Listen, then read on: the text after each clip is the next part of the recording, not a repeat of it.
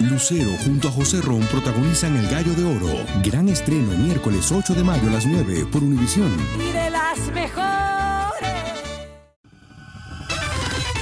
El podcast de Primer Impacto comienza ahora. Con lo último en noticias, películas, clima, curiosidades y mucho más.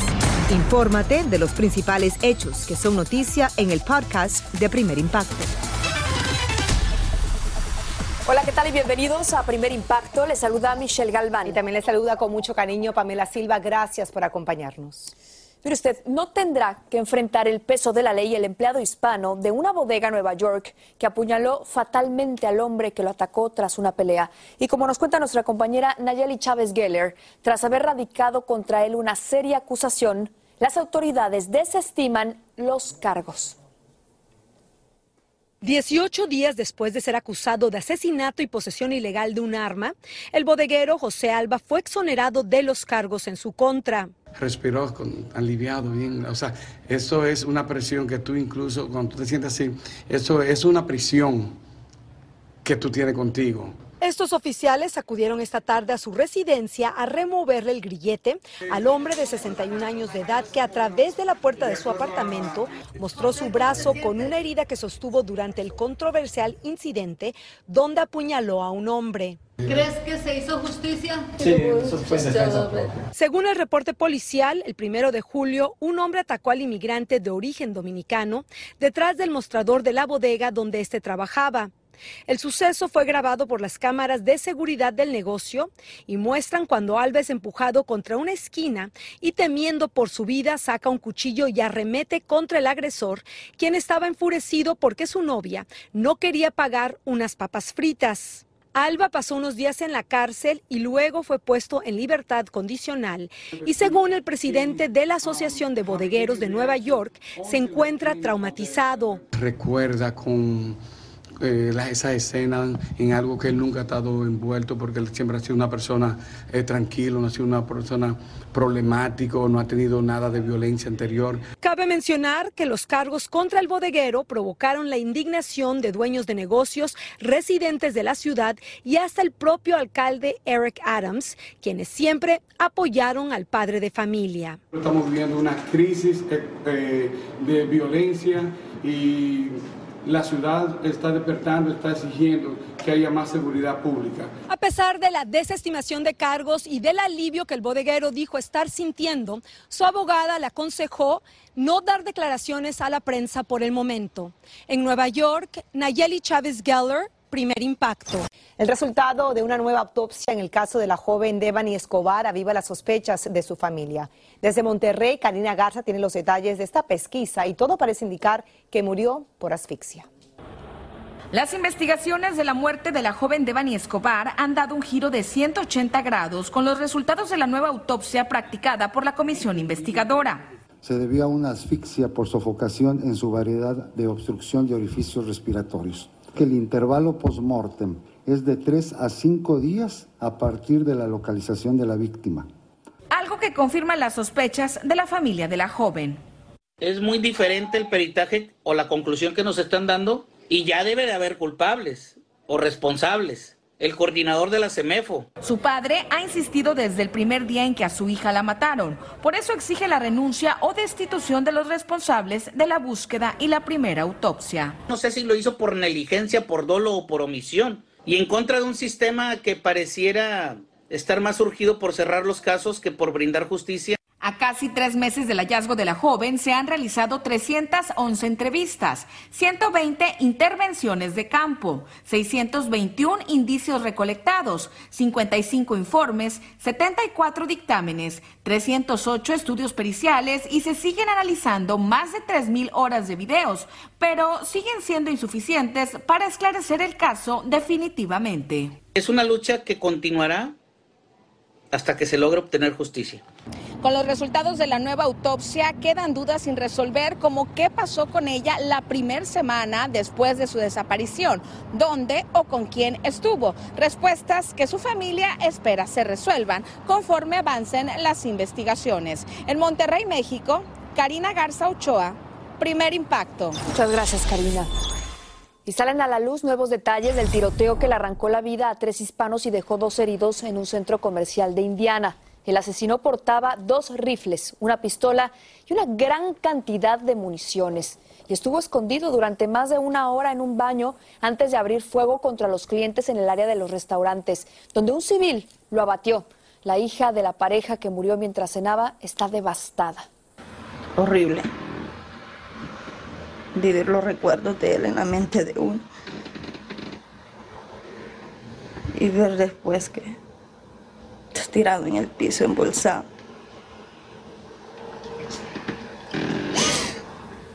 La investigación también reveló que el pistolero había renunciado a su empleo y acababa de recibir una orden de desalojo, pero se desconoce hasta el momento por qué cometió la masacre. Crece la indignación entre los familiares de las víctimas de la masacre en la primaria en Texas. Durante una reunión de la Junta Escolar, exigieron la renuncia de todos los miembros, si no despiden de inmediato al jefe de la policía por la negligente respuesta de los agentes, luego de que un informe revelara que esperaron más de una hora para actuar. El Departamento de Seguridad Pública realizará una investigación para determinar los errores en la conducta de los oficiales. Faltan solo dos días para esta esperada entrega de galardones que este año se celebra por primera vez en el principal centro de espectáculos de la bella Isla del Encanto. Bueno, allí se encuentra nuestro querido Tony Andrades, listo ya para contarnos cómo van los preparativos. Adelante, Tony, cuéntanos. Aquí va todo a viento de vapor y de popa, todo listo para Premio Juventud. Bueno, me encuentro en la alfombra, en la zona donde está ubicada la sombra. Como ven, aún ha sido, no ha sido tendida, pero mañana será colocada. Por aquí desfilarán los nominados e invitados. Dentro se celebra a puerta cerrada el ensayo en estos momentos, tributo a Jenny Rivera, que este mes habría cumplido 53 años. Esta mañana ensayaron los cantantes panameños Bosa, Lenny Lenny Tavares, Jun y un nuevo talento del género urbano también estuvo en el escenario. también pasó el cantante y la actriz mexicana Dana Paola, quien este jueves será una de las conductoras de Premio Juventud. Y no dudamos que lo hará muy fenomenal, lo hará excelente. Ayer también fue un ensayo increíble de Farruco, que cumplió su palabra en la entrevista que me otorgó hace eh, unas semanas, el mes pasado más bien, que dijo que estaría aquí transmitiendo su mensaje de paz y esperanza y unidad. También se presentará junto a su amigo DJ Adonis, dominicano. También ensayaron El Alfa, La Perversa. Y Wisin y Yandel se unen en esta gran fiesta con una presentación especial y como agentes de cambios. De hecho, mañana hay una fiesta muy especial con eh, Wisin. En el escenario ensaya también la banda MS porque tendrá una participación especial y están nominados. Escuchen lo que nos dijeron hace solo minutos ellos bien contentos y agradecidos por este momento porque creo que estar nominados tres eh, ocasiones en tres, en tres ternas acá es algo muy gratificante. Eh, eso nos muestra que pues Banda MS seguimos ahí, nos seguimos ahí vigentes todavía eh, después de ya casi 20 años de carrera y pues contentos con, las, también las participaciones que son dos canciones que vamos a, dos, dos participaciones más bien. De hecho vamos a hacer un, un pequeño homenaje a, a Jenny Rivera y las canciones eh, ya las tiene lista mi compañero Pavel, que fue el que, hizo los arreglos. Y vamos a estar cantando fragmentos de tres, cuatro canciones. Bueno, les cuento que el tributo a Jenny Rivera promete ser uno de los momentos más memorables de Premio Juventud y ya algunos de sus hijos se encuentran aquí en Puerto Rico para ser testigos de ese gran momento de Jenny Rivera. Dicen que traigo la suerte a todo el que está a mi lado y esa es mi mala fortuna. Basada en el clásico de Juan Rulfo, llega Univisión, El Gallo de Oro. Supongamos que la caponera puede inclinar la suerte a quien ella quiera. ¿Estás tardando en conquistarla? Con Lucero, José Ron y Plutarco Asa. Este gallo está cambiando la vida. En una historia legendaria de amor y azar. No trates de cambiarme, no lo vas a lograr. El Gallo de Oro, gran estreno miércoles 8 de mayo a las 9 por Univisión. Escucha los reportajes más relevantes del día en el podcast de Primer Impacto. La hija mayor del fallecido cantante mexicano José José admite por primera vez que está distanciada de su madre y de su hermano. El rumor circulaba desde hace meses, pero Marisol Sosa lo confirmó este fin de semana y dejó entrever que las diferencias han sido por dinero y la herencia que dejó el príncipe de la canción. Escuchamos. Mami, ha habido un distanciamiento desde hace muchos meses y ya lo saben ustedes por qué. Punto. En cuestión, en cuestión de lo de las herencias y todo eso, lo vuelvo a reiterar. Vieron mi comunicado todos ustedes amablemente. De acuerdo, yo no estoy interesada en el dinero, mi amor. No soy yo de veras. De veras, de veras, gracias a Dios a mí me enseñaron en mi casa a que lo que usted guste se trabaja, se estudia y se logra. Ella, su hermano José Joel y su madre Anel Loreña figuran como herederos en un testamento de José José del año 1986 encontrado en México que retendría validez porque el cantante no lo invalidó en los tribunales tras rehacer su vida en Estados Unidos con su última esposa, su ex representante Sara Salazar, con quien tuvo una hija, Sarita. Y en otra noticia, el ataque captado en cámara contra la actriz mexicana retirada Mónica Dossetti refleja un arranque aislado de cólera. Eso aseguró su hermano, quien es investigado por presunto abuso y tuvo que abandonar la vivienda tras las autoridades confirmar que intentó estrangularla con una correa. Pero el productor de televisión que colocó la cámara escondida y filtró estas imágenes dice que él miente y los presuntos abusos eran constantes. Mientras la Asociación Nacional de Actores no recibirá a la artista que padece esclerosis múltiple y está en silla de ruedas. Su presidente, el actor Jorge Ortiz de Pinedo, dijo que la casa del actor no es un hospital, sino un lugar de retiro y no tienen los recursos para cuidarla.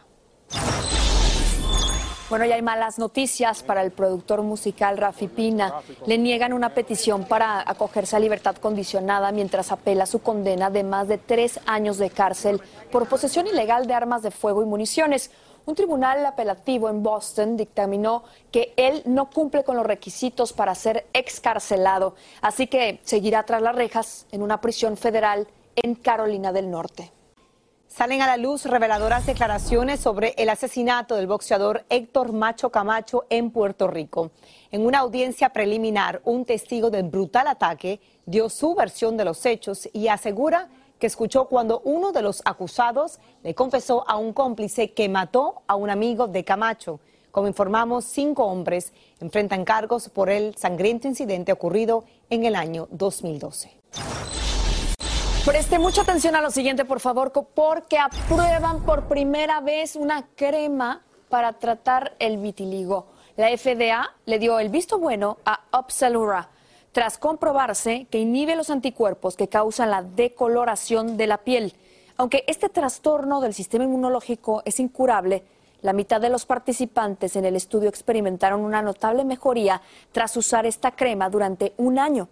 Se espera que las aseguradoras, y esta es la mejor noticia además, cubran el costo de este medicamento. Un avance de la ciencia. Y seguimos en vivo con Primer Impacto. Una admirable pareja nos recuerda que no son padres los que engendran, sino los que ven, los que cuidan de ellos, más aún si requieren de atenciones especiales de por vida. Desde México, Lidia Barrón tiene un conmovedor ejemplo de amor incondicional. En su humilde casa en Monterrey, México, mamá, papás y papás. Raquel le canta a su nietecito como si fuera un bebé. Lo cuida, lo atiende y lo mima, pues a pesar de que él tiene ya 16 años, su padecimiento lo mantiene atrapado en un frágil y pequeño cuerpo que no se mueve. Déjenlo. Ella dice que está así desde que nació y cuenta que tuvo que hacerse cargo de él, pues su nuera y su hijo, los padres de Edgardo como se llama el jovencito, se perdieron en el mundo de las drogas. Y pues eh, para no hacérsela muy larga, ahí duramos más de tres meses con el niño en el hospital. Cuando ya el niño salió del coma, ya este, los doctores me dijeron que el niño tenía hidrocefalia.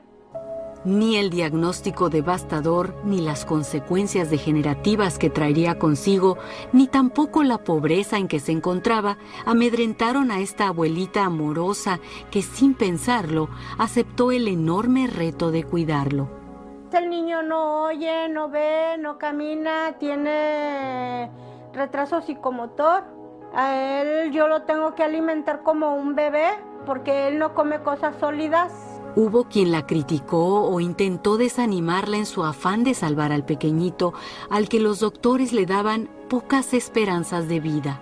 Para mí es un tesoro mi niño. Un día me dijo mi papá, ¿sabes el problema que te vas a echar encima? Y si no fuera tu nieto, ¿qué?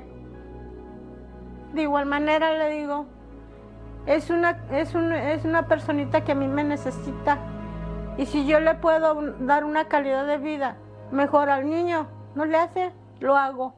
Raquel sabía que remaba a contracorriente, sin dinero, sin apoyo y con pronósticos adversos, pero en medio de la tempestad, su actual esposo, que por cierto no es el abuelo biológico del niño, decidió apoyarla en su obra de amor. Si pensara negativamente, es mi esposa, es mi segundo, soy su segundo matrimonio, es, no es mi nieto, ahí te ves, no, dije yo, no. Ella lo quiere así, como se expresó. Vamos, a, vamos para adelante, mamacita, vamos para adelante. Wilfrido cuenta que ambos se dedicaron de lleno al cuidado del chico y eso provocó que él perdiera su trabajo. Ahí empezó un verdadero crucis para ellos. Llega un punto donde dice uno, pero Dios mío, ¿de dónde saco un peso? O sea, ¿cómo le hago? Si le dan un poco de dinero por barrer, lo hace. A veces, con más suerte, lo contratan como soldador, pues también sabe hacerlo. La necesidad, asegura orgulloso, ha sido su maestra. Vivir al día y las consecuencias de la pandemia del coronavirus obstaculizaron los tratamientos de Edgardo que no ha vuelto al doctor. Con mucho trabajo le consiguen sus medicinas. Por eso hoy recurren a la buena voluntad de quien pueda apoyarlos. Doña Raquel, buenas tardes. La organización Ayudemos con Sentido Social, encabezada entre otras personas por la doctora María Elena Villarreal, les ha tendido la mano con algunas donaciones. Nosotros apoyamos hasta pues lo que más quisiéramos hacer, poder hacer pero no, no es suficiente. Realmente la necesidad que, que tienen ellos ahorita es muy fuerte. Dice la doctora que la vida de Edgardo y la de estos abuelitos mejoraría mucho con una silla de ruedas que ellos no han podido conseguir. Son muchas las necesidades, pero lo que sí no falta en esta casa es el extraordinario amor que sienten estos abuelos por ese muchacho al que jamás abandonarán. Y a esto hay que agregarle que Nuevo León, en Nuevo León, México, al norte, en donde vive este niño, hay una grave sequía. Así que muchos días se quedan sin agua esta familia. Si usted quiere ayudar a que estos abuelitos puedan continuar cuidando a su nieto, a darle una vida mejor, llame por favor al 305-471-4219 o entre a primerimpacto.com. Recuerde que cada granito cuenta, porque entre todos podemos cambiar vidas y esa familia nos está esperando. Así termina el episodio de hoy del podcast de Primer Impacto. Encuentra episodios nuevos de lunes a viernes, primero en la aplicación de Euforia y en todas las plataformas de podcast. Como siempre, gracias por escucharnos.